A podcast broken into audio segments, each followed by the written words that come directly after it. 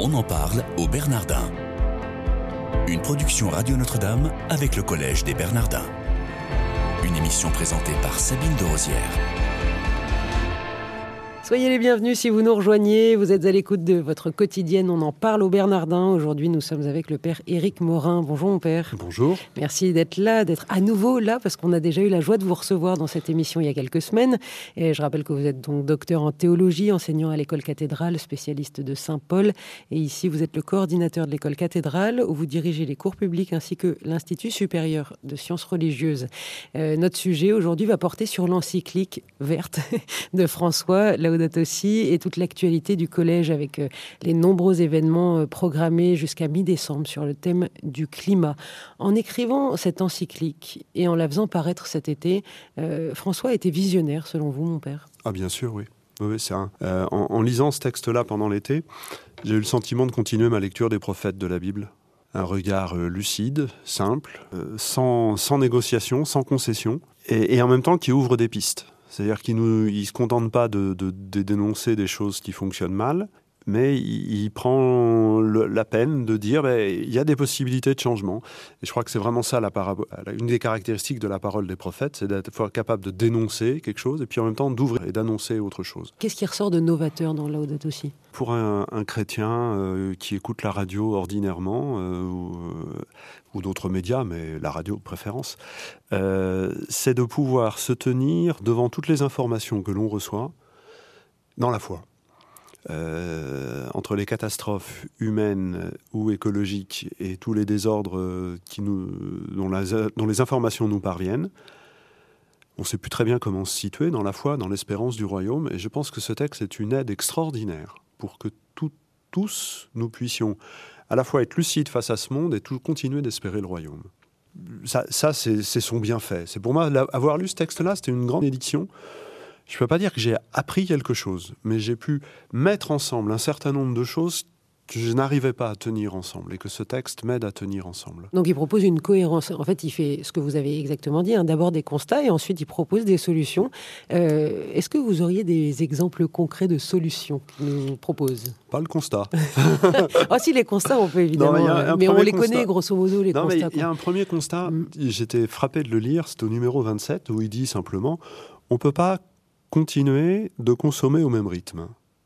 Et je me souviens, ça remonte à, plus de 35 ans maintenant, quand je faisais mon cours de géographie en première, notre professeur nous disait, mais avec la croissance que nous avons, alors on était dans les années 78-79, et donc il prenait un exemple en disant, si jamais on avait extrait une tonne de fer en l'an zéro, avec ce rythme tout petit de 4% de croissance, on était dans les années 80, euh, eh ben on aurait déjà extrait plusieurs fois la Terre.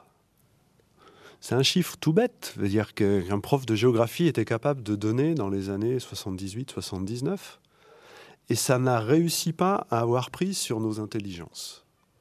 Et, voilà, ce constat lucide me semble important. Après, alors pour venir à votre question sur, euh, les remèdes, il a l'audace de définir euh, la question climatique comme faisant partie du bien commun. C'est au tout début de l'encyclique. C'est au tout hein. début de l'encyclique, hein, et de dire, euh, d'abord, c'est un élément de la réflexion et de ce qu'on appelle la doctrine sociale de l'Église, que de dire les grandes décisions de ce monde doivent être prises au service du bien commun. Ce qui n'est pas le cas de toutes les philosophies politiques euh, du monde. Euh, pour certains, une loi doit se décider en fonction d'un rapport de force. C'est la théorie de la lutte des classes. Enfin, un petit résumé très succinct. et dans la question du bien commun, il faut inclure la question de l'environnement. Et il donne un critère pour ça ce qui me semble très intéressant, c'est au numéro 158, euh, tant qu'on ne respecte pas le plus pauvre, on ne respecte pas le bien commun.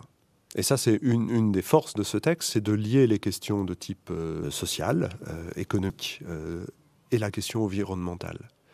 Et c'est vrai que quand on écoute les, associations qui luttent sur le terrain, je pense à, au CCFD, Terre Solidaire et à ses partenaires, on s'aperçoit toujours que tant qu'on n'est pas à l'écoute d'une solution concrète pour le plus pauvre de telle ou telle région ou de tel ou tel village, eh ben, c'est qu'on n'est pas dans une vraie perspective de développement durable. Donc il s'agit euh, d'écologie intégrale C'est l'expression qu'il utilise, de, l'écologie intégrale, euh, qui prend euh, l'être humain dans sa globalité, parce que la planète fait partie de l'humanité. Il l'explique bien. Et ça, il l'explique bien. C'est le, substrat théologique le plus fort de, de, son texte. Euh, il s'appuie sur Teilhard de Chardin, qui grand scientifique, grand scientifique et grand théologien.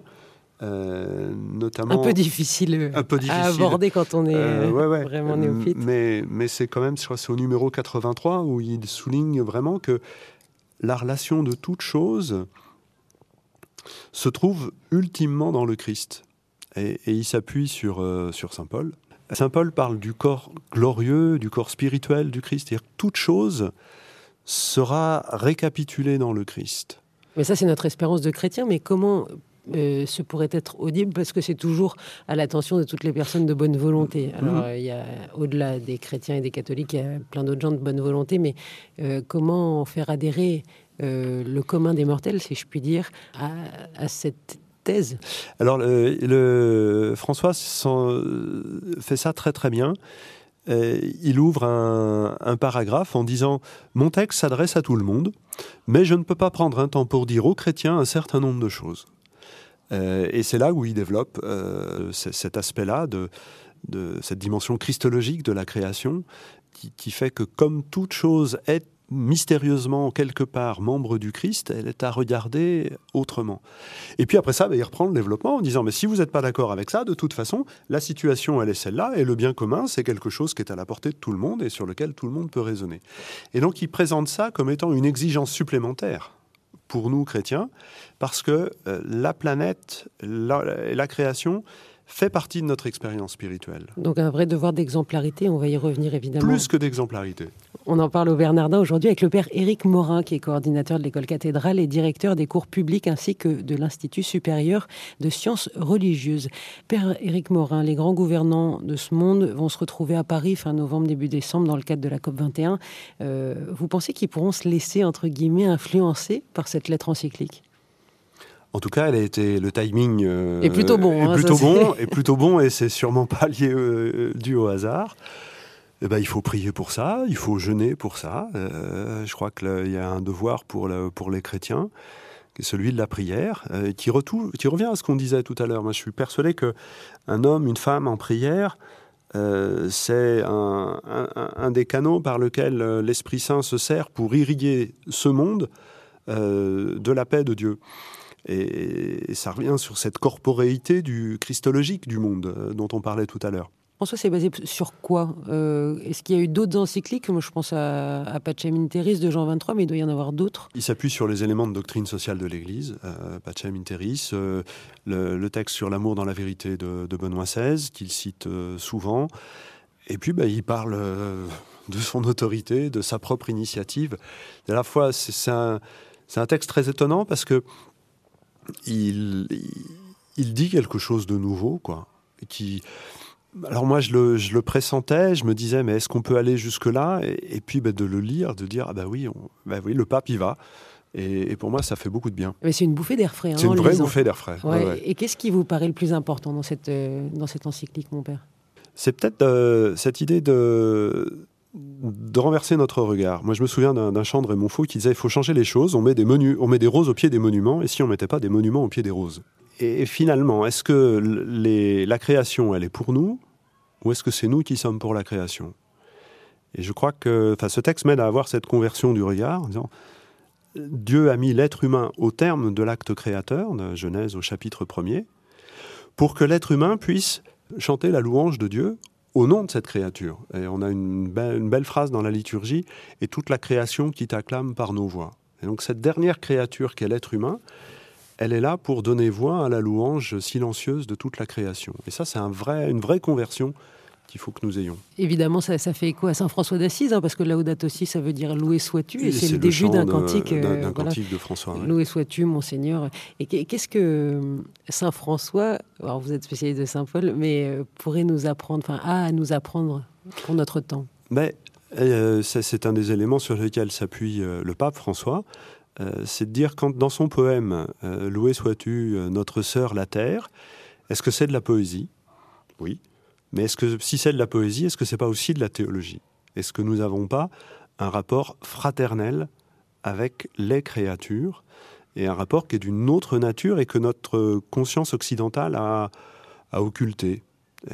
Et, c'est là la force de, ce texte-là, c'est de s'appuyer sur des données scientifiques, parce que c'est quelque chose qu'on lui reproche parfois, s'appuyer sur des données scientifiques pour dire ce qui compte, c'est pas tellement euh, l'exactitude de ces, de ces faits-là, peut-être que le regard euh, sera affiné dans quelques temps, mais, mais c'est de toute façon un signal d'alarme qu'il faut que nous entendions parce que nous n'avons pas un juste rapport à la création. Voilà, il faut rétablir un petit peu la, donne. Françoise base aussi sur, euh, sur des interventions de, de sa béatitude, euh, le patriarche Bartholomé, qui sera euh, l'invité des Bernardins très bientôt, fin novembre ou début décembre. Est-ce que vous pouvez nous dire, parce qu'il y a tout un programme justement aux Bernardins, justement sur Tout un cycle de conférences. La première était jeudi dernier. Euh, et il y en aura d'autres euh, le 17 novembre, le 24 novembre, le 1er décembre et le 7 décembre, avec euh, plein de personnalités ecclésiastiques et non ecclésiastiques qui viendront nous parler de ces enjeux philosophiques et spirituels. Alors j'aurais adoré que vous nous lisiez quelques passages de Laudato aussi, mais, mais en tout cas j'invite euh, tous nos éditeurs à aller sur le site des Bernardins où ils pourront retrouver évidemment toutes les, euh, toutes les informations euh, par rapport à toutes ces conférences avec des invités prestigieux, donc le, sa béatitude Bartholomé Ier, mais le cardinal Angelo Scola et, encore bien d'autres. Chers auditeurs, merci de votre fidélité. Merci mon père d'être venu nous parler de, de, cette belle encyclique et n'hésitez pas à lire Loué sois-tu date aussi du pape François. Ça a été écrit cet été. Excellente journée à tous.